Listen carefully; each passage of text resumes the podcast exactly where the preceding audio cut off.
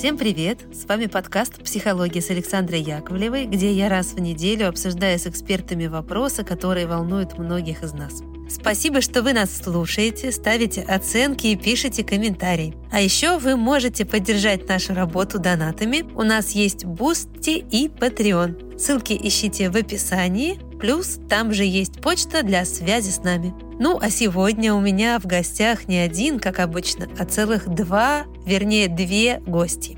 Это акушер-гинеколог, кандидат медицинских наук, доцент Татьяна Казначеева и врач-сексолог Амина Назаралиева. А мы будем говорить о репродуктивной функции женщин. И назвали выпуск мы просто «А часики-то тикают». Уверена, многие из вас, дорогие женщины, слушательницы подкаста, хоть раз дослышали эту чудесную, в кавычках, фразу. Да, и мужчины, я думаю, тоже ее слышали. Кстати, этот выпуск будет, конечно, полезен не только женщинам, но и мужчинам. С Татьяной и Аминой мы собираемся уже второй раз, а первый раз мы встречались в эпизоде 129, и там говорили мы о ПМС – предменструальном синдроме. Послушайте, если вы его еще не слышали, тем более тот эпизод собрал более 130 тысяч прослушиваний, что означает одно – Тема зашла. И эксперты тоже. Итак, сегодня мы говорим о нашей с вами женской долюшке. О том, как влияет на желание иметь детей, общество, и что же все-таки происходит с нами, с нашими телами с точки зрения физиологии на самом деле. Здравствуйте, Татьяна. Здравствуйте, Амина.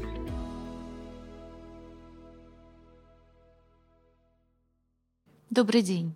Здравствуйте.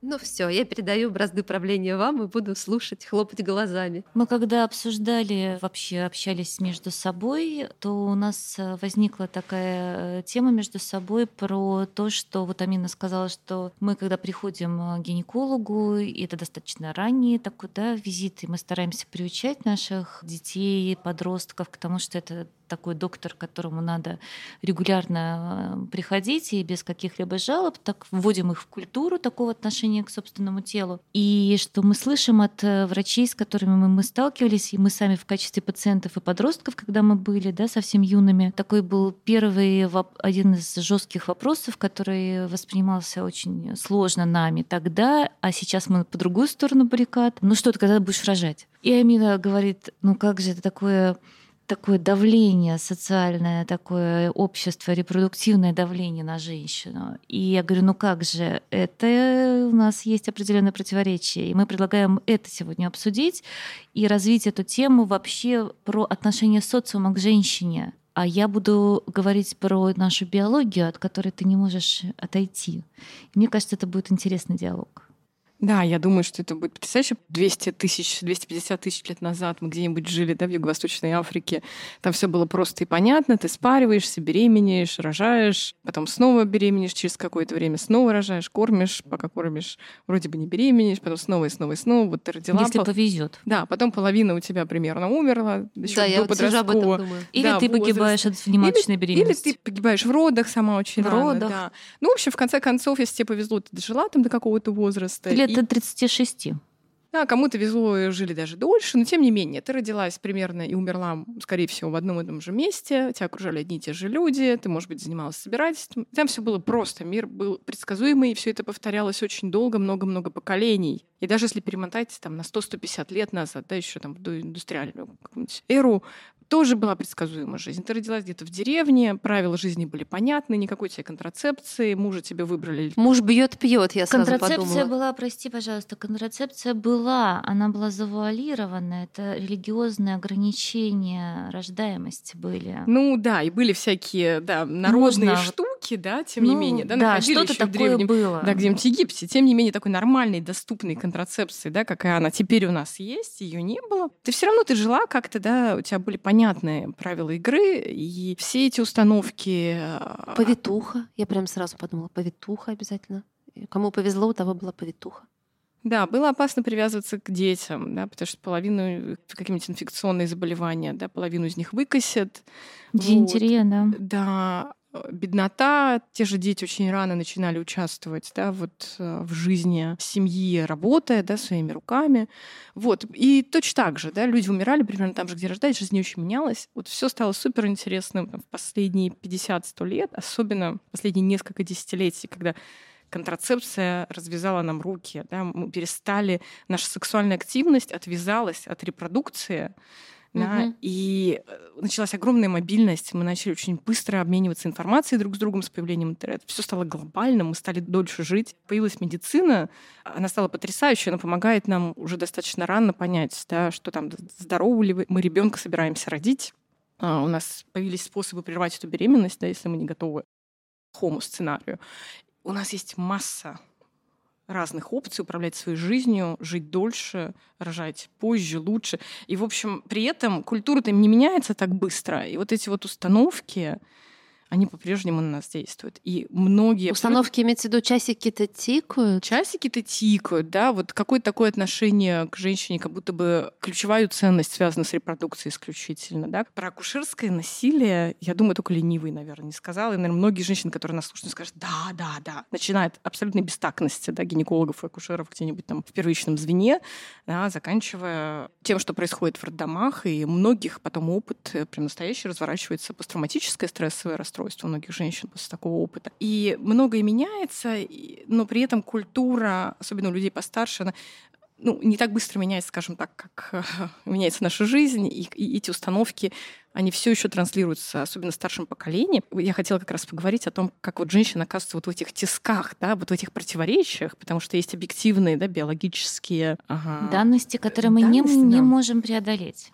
Да, или не можем преодолеть полностью, да, но мы можем да, в какой-то известной мере их преодолеть. При этом очень много как будто бы тревоги и недоверия да, к врачам. И все еще в нашей культуре медицина и гинекология кушерства в основном, поправьте меня, Татьяна, если я ошибаюсь, но у меня такое впечатление, что в основном все-таки такое патерналистское. Да, и... У нас большие сдвиги в нашей специальности в лучшую сторону. Угу. И, безусловно, мы можем много про это говорить, э, но я хочу вам точно сказать, что за последние 15 лет мы значительно продвинулись в лучшую сторону и в сторону такого сотрудничества с пациентами, это однозначно. Да. Мы стали оздоравливаться, мы стали, стали более открытые, мы готовы к диалогу. А мы это, это сложно. В виду медики. Мы как мы как акушеры-гинекологи, угу. простите, возьму на себя смелость вот так вот говорить от лица всех моих коллег. Ну раз я тут один акушер-гинеколог одна, то да, я считаю, что в моей специальности, которой я очень преданная, я ее обожаю, я вижу очень серьезные глобальные перемены в лучшую сторону. Однозначно.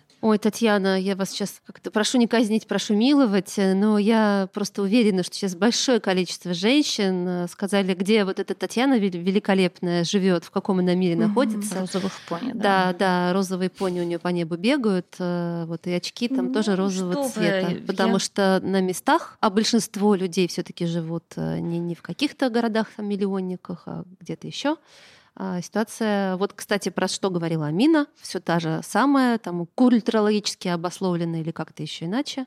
Много мифов, много страхов, много недоверия. А, и люди ориентируются на какие-то свои вот эти вот глубинные установки или все, как там бабушки делали, вот там они лучше знают. Угу. Про бабушку можно я скажу? Бабушка — это большое достояние нашей вообще человеческой Бабушка? культуры. Бабушка. Я хотела бы рассказать про, про биологическую данность, про что Амина упомянула. И э, вообще история женской жизни, она начинается в теле нашей бабушки. Вы никогда не задумывались об этом? Откуда мы беремся вообще? Мы с вами рождены из яйцеклетки, которая... Ну, из ребра, да. Э, мы с вами рождены из яйцеклетки, которая была заложена и взрощена в теле нашей бабушки. Вот именно бабушки, не бабушки. прабабушки? Нет, потому что когда мы с вами эмбрионы, А-а-а. 8 недель мы, у нас закладываются mm-hmm. наши яйцеклетки.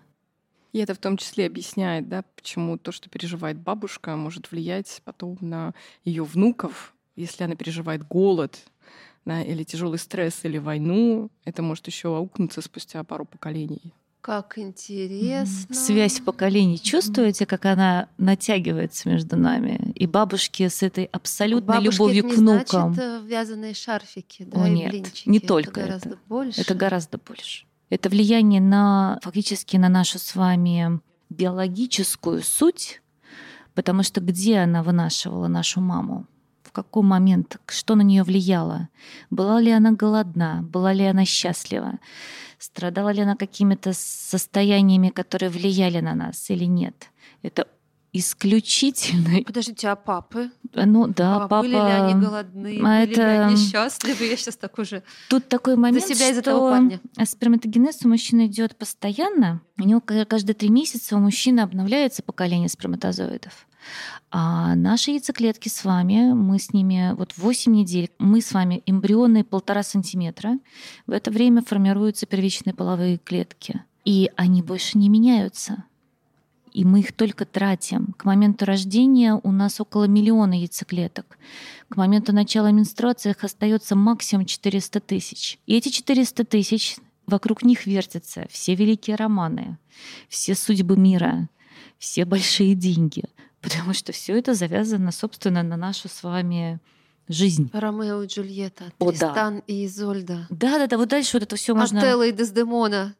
Э, Софья... Анна Каренина. Да, Софья Андреевна, Лев Николаевич, совершенно верно. И вот этих 400 тысяч нам должно с вами хватить, и нам хватает на нашу репродуктивную жизнь от 12 лет условно до 52 лет.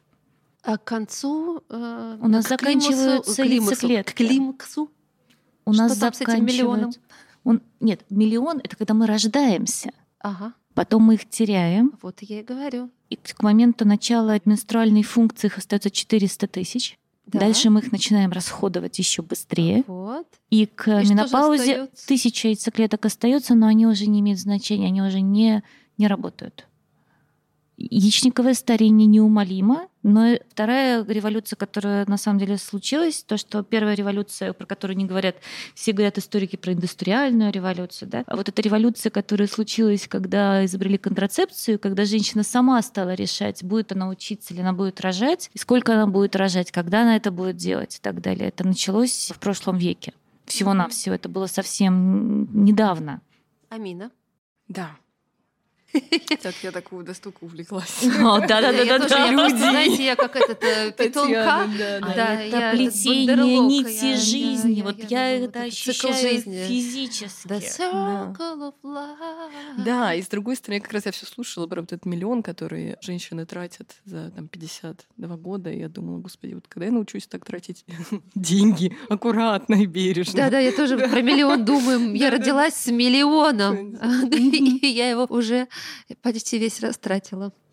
Да, и в общем, с одной стороны так, да, и с другой стороны мы встречаем докторов, которые... Так когда я училась в институте, старородящая это была, по-моему, еще до 30. А училась я Ну, что ж мы теперь будем это вспоминать? Давайте про сегодняшний момент. Ага. Ну, а мне, кстати, интересно, потому что многие как раз ориентируются именно на те времена. Еще вот этот сдвиг по фазе э, не у всех произошел. Но он произошел во всех странах. И мы, кстати говоря, в тренде мировом. То, что у нас сдвигается время первого замужества, вот, точнее возраст, извините, не время, возраст первого замужества сдвигается. У нас сдвигается возраст э, первой беременности и первых родов. И ближе к 30 годам это, собственно, отражение общеевропейской, общемировой тенденции. И это к вопросу о том, что никакими практически мерами, политическими, какими угодно, пропагандистскими, это нельзя остановить. То есть это огромное-огромное колесо, которое набрало, ну, уже набирает ускорение, и оно будет двигаться дальше. Потому что дайте женщине образование, дайте женщине хотя бы немного денег, дайте женщине возможность регулировать да, там, свою репродукцию с помощью контрацептивов или там, как-то с помощью большей независимости, и она неизбежно начнет рожать позже и меньше, в какой бы стране она жила и в какой бы культуре она ни жила. Мы видим эти эффекты и в Африке сегодня, и в мусульманских странах, и в Китае. И это будет происходить по всему миру. Это неизбежно, потому что женщинам хочется жить лучше, да, потому что это про качество жизни. Родить 10 детей и жить тяжело и бедно ну, не хочет никто. Я видела немало сама своими глазами такие семьи, поскольку у меня много родственников живут на Кавказе, и в том числе в селах, где все еще с воды приходится ходить с родником, и там по-прежнему много рожают. И это практически, да, для меня горожанки Угрожают или много рожают? много рожают. А, мгм. и угрожают тоже иногда. Вот, но для меня, как, как москвички, да, как человек, который родился и вырос да, в большом городе, для меня эта жизнь, ну, похожа на почти рабскую. Это очень-очень тяжелый труд. И когда есть опыт, что можно жить легче и лучше, конечно, и у тебя есть выбор жить легче и лучше, конечно, ты пойдешь по этому пути. Вот, собственно, здесь я хотела бы да, передать микрофон Татьяне и спросить, как, как вы видите, как справиться вот с этой, с этой дилеммой, когда, с одной стороны, ты хочешь сделать свою жизнь легче и лучше, ты хочешь получить образование, ты хочешь стать крепко на ноги, ты хочешь путешествовать по миру, сделать карьеру. Да? С другой стороны, есть объективные некоторые ограничения, действительно наилучшего качества яйцеклетки, да, и там максимальные шансы там, родить хорошо, они все таки пораньше, да, там, чем Мягко ты успеваешь говоря, сделать пораньше. карьеру, да, купить квартиру и набраться опыта жизненного.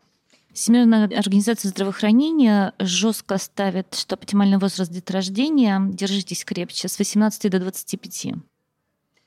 Почему-то я не удивлена. А, об этом и все бабушки Слово бабушка у нас Ну, бабушек свой Говорили. интерес, знаете Они какой? свой интерес блюдут, но, видите, он не входит в противоречие Да. с Всемирной организацией У здравоохранения. бабушек э, есть свой интерес, потому что биологически им нужно получить особое, простите, такое как биологически видовое удовлетворение от того, что их потомство фертильно. Ну и вообще внучка Да, понянчить. Ну, это вообще что м, это такое вот- бессознательное, да, то есть они, Да? ну, я на самом ну, деле сейчас скорее как бы утрирую, да, да. там про бабушек А я это пошутила. правда. Я вот на самом А это мне правда. интересно, что говорит вот вы прямо так заострили, да, внимание на ВОЗ. Ну, потому что я считаю, что, понимаете, ВОЗ — это же такая очень авторитетная организация, и они хороши тем, что они такие общечеловеческие какие-то глобальные вещи формулируют, а дальше каждая страна, каждый регион может это под себя немножечко модифицировать. И это большой, большой авторитет и в моей области, в частности. А вот а, Амины вопрос, что делать, если хочется жить, А вот- э, летать, любить э, и так далее, работать? Этот вопрос, э, я уверена, каждый из нас, э, сидящих в этой студии, задавала себе 20 с чем-то лет назад. И тем не менее, да, я могу вам сказать так, что когда ко мне приходит на прием девчонка, которая строит карьеру, которая около 30 лет, там 27-28, то я позволяю себе спросить у нее разрешение на проведение так называемого репродуктивного интервью. Репродуктивным интервью мы называем вопросы, касающиеся ее планов. А хочет ли она вообще, рассматривает ли она в своей жизни материнство? Мгм. И дальше, э, собственно, это предложила Американская ассоциация акушеров-гинекологов задать такое несколько вопросов, очень простых. Первый вопрос. Хотите ли вы быть матерью в своей жизни? Второй вопрос. А сколько вы хотите иметь детей? Третий вопрос. А в каком возрасте вы бы хотели родить вашего первого ребенка? В каком возрасте вы бы хотели родить э, своего последнего ребенка и с каким интервалом вы хотели бы родить своих детей? И интерес заключается в том, что часть из нас не имеет адекватного представления о биологии человека, как это ни странно звучит. И, например, когда я внезапно проводила уже на автомате это интервью, обычный опрос, и мне девушка сказала, что, вы знаете, а я хочу семерых или пятерых детей, а ей 30. Так. И я говорю, а скажите, пожалуйста, а в как, как вы себе это представляете? Вот расскажите мне, как вы это видите. И я поняла, и она в процессе своего рассказа, я поняла, что она не отдает себе отчет в том, что, что беременность длится 9 месяцев, что мы год ждем беременности, точнее, да, что год мы ждем наступления беременности, это международные рекомендации. 9 месяцев длится эта беременность, потом хотя бы 6 месяцев мы должны кормить, ну должны, окей, там биология наша такая, да, мы можем кормить или да здравствует смеси, мы можем не кормить. Это раньше было так сложно, сейчас нет, это ваш выбор. Но физически, когда ты будешь готова к следующей беременности, у тебя на ожидание вынашивания и послеродовый период уже уходит там, получается, полтора-два года. И с 30 лет успеть родить пятерых или семерых детей за десятилетие, как вы думаете, в каком... Планы. Безусловно, да. И она ушла от меня задумавшись. И, собственно, это и есть основная наша цель э, инициировать этот разговор с пациенткой. Пусть она сама определит, э, что она хочет и как она хочет. Но понимаете, когда ко мне приходит пациентка в 30 лет, это одна история. А когда ты осознанно к этому относишься, у тебя есть понимание этого процесса жизненного в 20 лет, у тебя больше шансов прожить жизнь так, как ты этого хочешь. А у меня к вам двоим вопрос. Угу. Ваш личный опыт. Вот у вас есть дети, когда вы их рожали, и, и если не секрет, у меня был то план. какой-то был план, да? У меня был план однозначно. Я, я могу про себя сказать очень откровенно, что я всегда была нацелена на карьеру. Карьера в, в врачебном обществе это звучит как-то странно, да, у нас нет таких карьерных установок или карьерного роста, но я для себя очень хотела быть хорошим врачом в том представлении, которое у меня был, было в тот момент. И я для себя поняла, что я хочу пройти ординатуру, я хочу аспирантуру, я хочу защититься и хочу накопить опыта. И потом я уже готова буду к деторождению. И когда вы родили? Я родила в 38. Угу. Это единственный? Это мой единственный ребенок. И в моей голове, когда я сама с собой это обсуждала, то это было, выглядело так, что вот в 35, э, что бы это ни случилось, буду я одна, или я буду в паре, или я буду с партнером, но в 35 я начинаю... Над этим работать. Ну, можно так сказать. Я не люблю это выражение, да, но я не знаю, как в русском языке это правильно сказать по-другому, да. Но я себе планку поставила, что в 35 я буду беременеть и рожать. это организовывать. Ну да, я буду реализовывать свое репродуктивное вот желание, потому а что для меня материнство да, это интересно. важно. А у вас как камин. Я просто понимала, что все остальное время до этого я не была готова. И у меня тот случай, когда действительно ну, медицинское обучение достаточно длинное, и у меня была очень насыщенная жизнь. С, э, я объездила ну, четверть мира точно, и много где и училась, и а, в общем, у меня была классная жизнь, и я на каком-то этапе даже ну, не представляла, как вот это вот все остановить. Вот, потому что с родительством это придется остановить. Ну, ты как минимум не сможешь так активно, например, путешествовать, пока у тебя ребенок там поначалу, во всяком случае. Вот, и оно все откладывалось. В итоге я родила в 36 лет. И у меня никогда не было тревоги, правда, о том, что я не стану мамой, когда я захочу этого. Может быть, потому что у меня в роду очень много детей с обеих сторон. Uh-huh, uh-huh. Я росла в семье, где было трое детей. Моя мама родила четверых. Четвертый мой брат от ее первого брака. Нам все сочувствовали. Мы, мы приравнивались почти к бездетным на фоне всех остальных семей, у которых там 5, 7, 8, 9 детей. У каждого из моих родителей по 7-8 братьев и сестер. То есть вот это как раз-таки я из очень фертильного кавказского рода. Mm-hmm. Вот. И у меня не было трудностей с тем, чтобы забеременеть. И это произошло очень легко. И, возможно, я решусь на еще одного ребенка в ближайшие годы. Вот, но я понимаю, что это скорее, да, это, это не со всеми женщинами так, а, далеко не со всеми. Но у меня есть тетя, которая родила первого ребенка в 54 года. 54? 54. Моя бабушка ходила беременная вместе с, э, со своей дочерью первой, которая тоже ходила беременная. Ее еще стыдили, что как тебе не стыдно, ты должна с внуками нянчиться, а ты там, оказывается, сексуальную жизнь все еще ведешь и э, с мужем развлекаешься. Ей было за 40, по-моему, 42 или 43, когда она была беременна вот своей последней дочерью. И, наверное, она, может быть, рожала бы еще, если бы там не испортились совсем отношения с моим дедом, когда они уже разъехались и жили в разных спальнях. Поэтому как-то у меня даже не было никогда насчет тревоги. Ну, сколько процентов таких женщин вообще? Очень мало. Вот, ага. вот это как это раз вопрос, как... который все упирается. Это прямо, да. И я хочу сказать, что теперь я уже буду говорить как специалист в области преодоления бесплодия, что, к сожалению, у нас есть мода на беременность к сожалению. Э, в, да, в том отношении, странно, да, да, странно звучит. Я вам сейчас скажу, почему. Потому что беременность это не, не должно быть модой. Ну, это часть нашей жизни. Угу.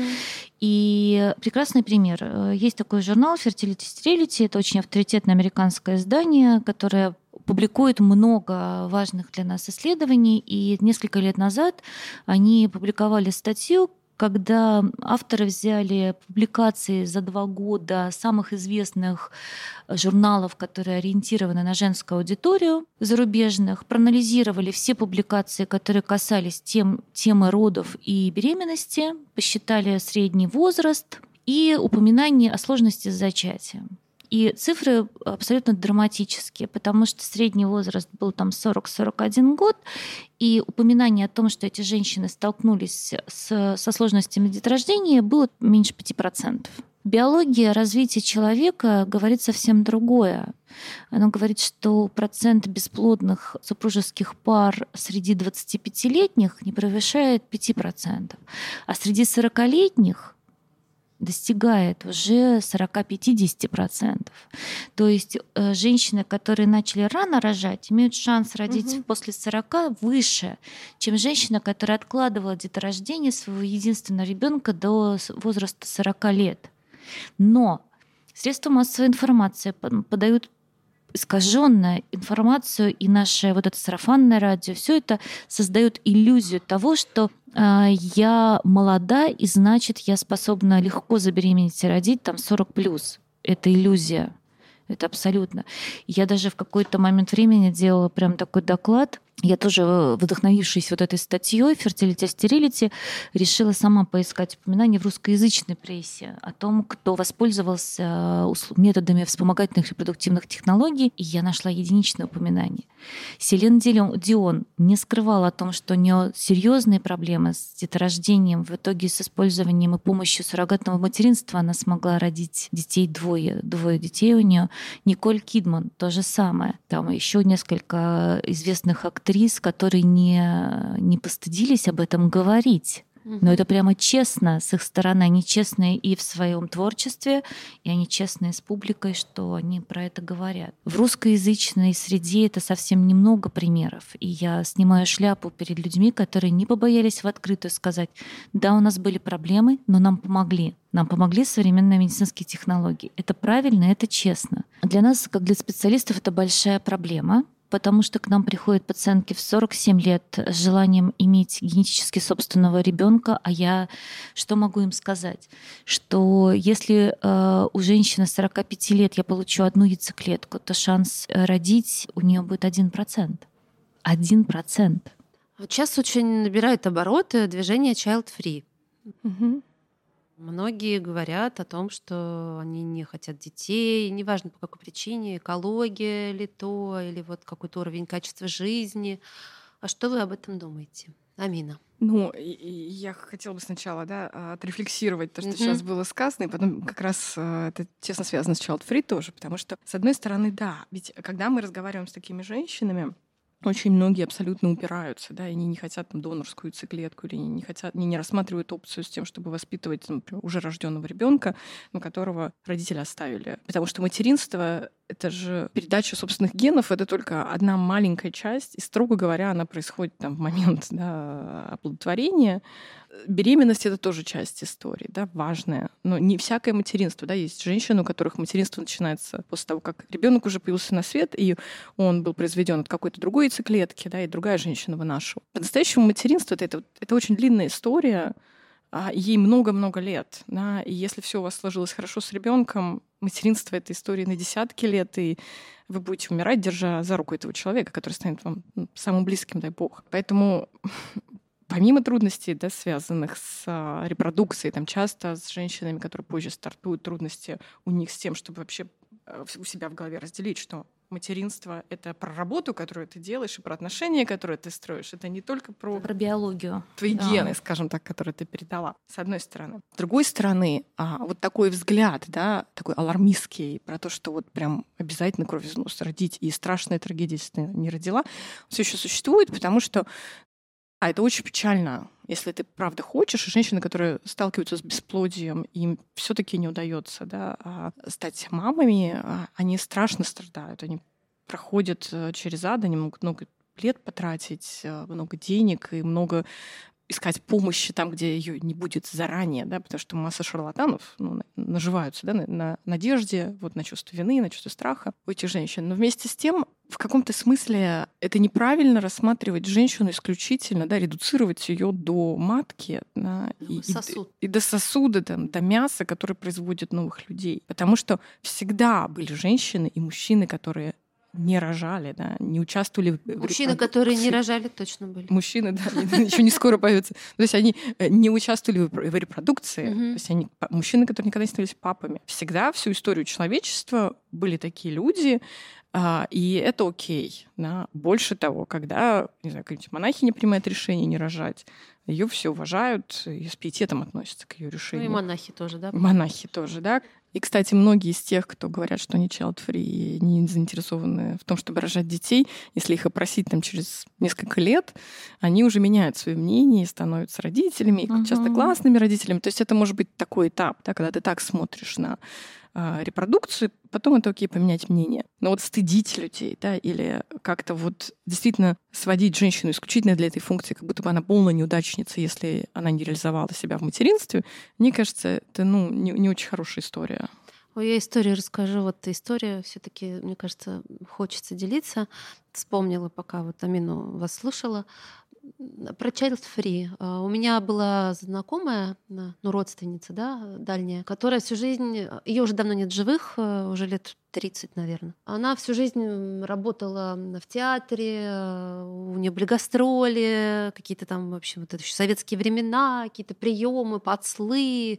Она была красавица, у нее был муж какой-то блистательный совершенно тоже. Э, очень счастливая, яркая, насыщенная жизнь, и абсолютно в эти планы никак не вписывались дети. Она абсолютно вот именно всю осознанную свою жизнь, э, вот этот фертильный да, период, отказывалась от детей сознательно, не хотела связывать себя вот э, с материнством. Это было такое четкое убеждение, она транслировала его. Это просто я э, знаю от нее же уже пожилой женщиной. Когда ей было уже там к 70, когда я с ней встретилась, да, и вот общалась, так получилось близко. Сколько сожаления она испытывала, что вот э, тот период жизни, когда она могла это сделать, да, не нужен был ребенок, не хотела. Потому что старость э, была грустная, она была одна, вот именно ни детей, ни внуков, а все родственники уже тоже умерли, э, и друзья, к сожалению. И это было знаете, такое осознание, э, свидетелем которого я стала, которое уже ну, невозможно изменить. Я не говорю, что так у всех абсолютно будет, но я к тому, что сейчас очень многие, когда принимают такие решения, они ориентируются на момент здесь и сейчас. И вот я была бы за то, наверное, чтобы все-таки как-то вот и общество, и, и, и люди гораздо ну, как-то шире смотрели на этот вопрос. Есть такие решения, которые не поменять, а, и они как-то скажутся на качестве э, твоей всей жизни. Это я не за, не против, просто такое, знаете, воспоминание. Но... А я могу сказать, что я за выбор. Да, и я за современную медицину, за то, что у нас большой прорыв э, случился в последние там несколько лет, последние 10 лет, на самом деле, там чуть-чуть больше. Это то, что у нас есть э, возможность замораживать яйцеклетки. И это та методика, которая абсолютно реально дает тебе шанс на отложенное материнство, или на возможность передумать. И у нас много этических вопросов про это. У нас много и вообще... финансовых и финансовые вопросы, хотя это не стало более доступно, безусловно, чем на заре да, этих технологий.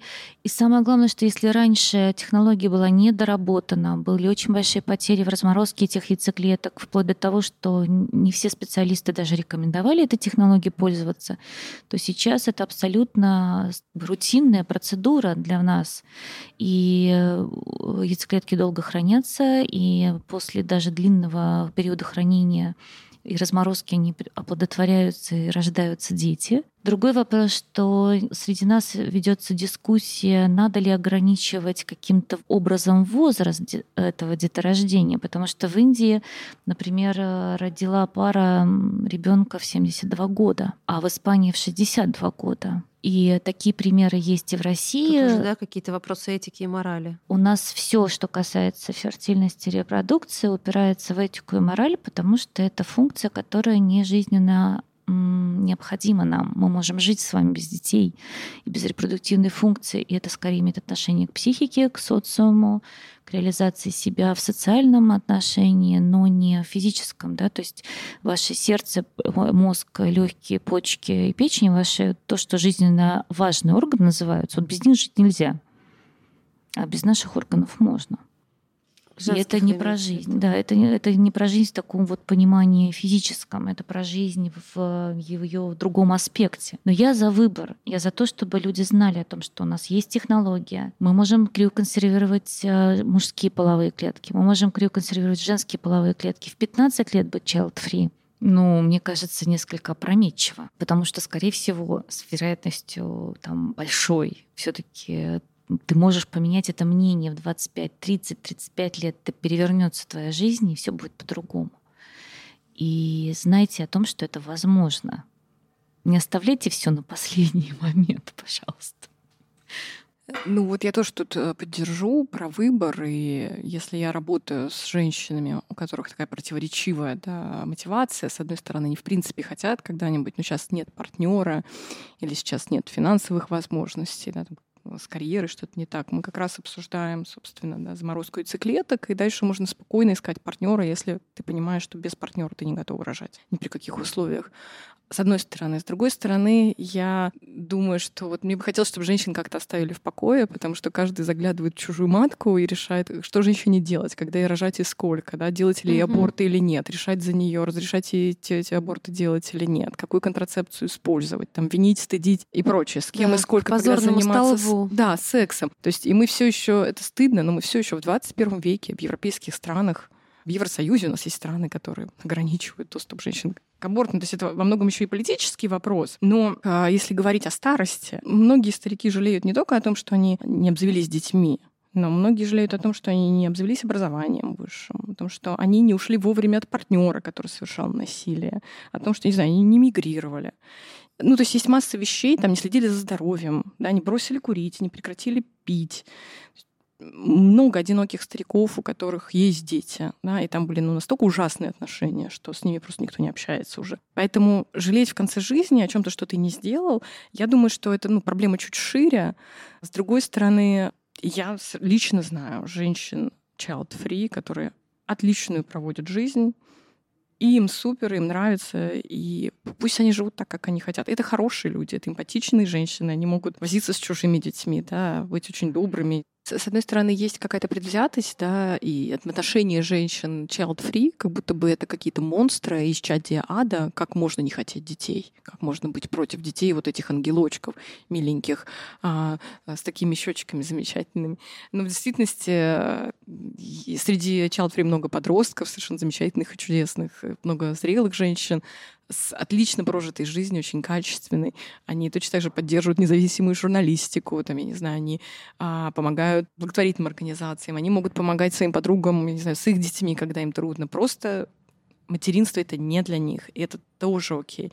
То есть я тут больше хочу поддержать разнообразие, потому что мы все разные. И мне очень нравится то, о чем говорила Татьяна, что сейчас смещается фокус вот с такого строгого патерналистского, да, там, стыдящего, там, часики тикают, когда будешь рожать, э, ты такая эгоистка, только о себе и думаешь, да, потом пожалеешь, будешь на смертном Андре трястись, а тебе никто не даст стакан воды, с, на, на такой более уважительный да, формат. А чего вы хотите? А как вы видите свое будущее? Как я могу вам помочь? Сделать так, как вы хотите. Может быть, я могу помочь информацией, чтобы вы как-то сейчас э, приняли наиболее эффективное решение для себя в своей жизни. Про Child Free тоже, извините, у меня истории, да, из меня сыпется. Вспомнила. Опять, это не в защиту, а как э, разная мотивация бывает у mm-hmm. людей. Я э, видела интервью с парой, по-моему, австралийцы. Они осознанно приняли решение не иметь детей. И мотив такой, что огромное количество детей растет без родителей, mm-hmm. и мы хотим свой вклад да, в родительство осуществить таким образом. Они там установили некоторое количество детей,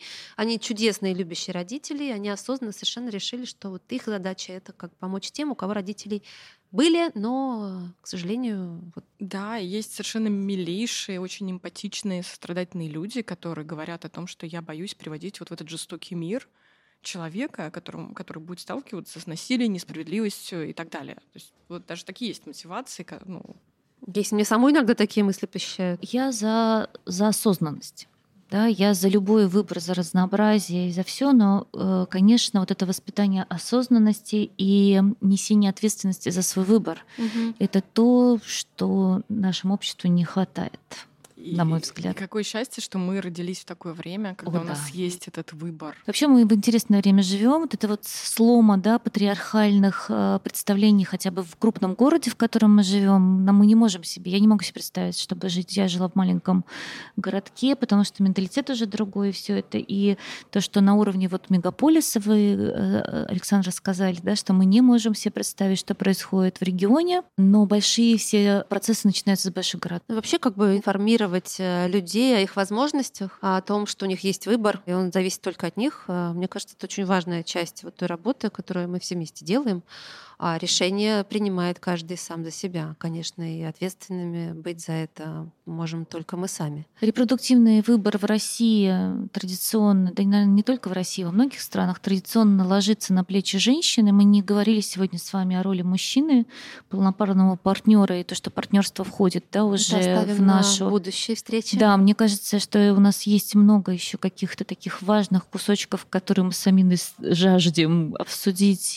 Чувствую, это не последняя наша с вами встреча. Мы будем только рады, да. Получаются. Но репродуктивный выбор — это важная вещь со всех точек зрения, непростая. Хочу сказать про позитивное, что у нас огромные возможности. Вообще-то репродуктивные, вспомогательные репродуктивные технологии в России они имеют много развитые, во-вторых, в регионах доступны, и вообще мы молодцы. На мировой арене я вам ответственно заявляю. Мы это гораздо молодцы. дешевле, чем в Европе или в Штатах. И это правда. Многие женщины... Так, Амина, это тоже позитивное, да, вот это вот. Да, это, это, это очень круто, что у нас это гораздо дешевле, чем в Европе или в Штатах. И многие женщины, не обязательно быть супербогатой и иметь огромное количество ресурсов, чтобы позволить себе эти технологии, вот это правда одно из очень И специалисты мощных. у нас очень грамотные, я вам хочу сказать. И вообще мы молодцы.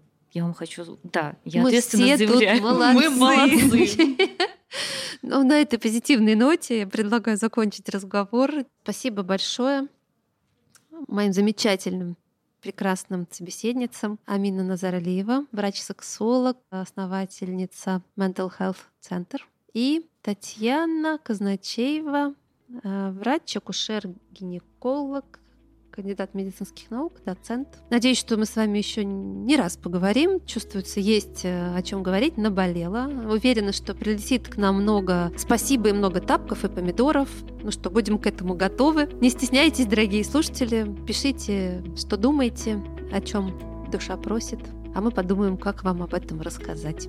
Большое вам спасибо. Спасибо большое за приглашение. Спасибо за отличный разговор. Мы молодцы. Мы молодцы.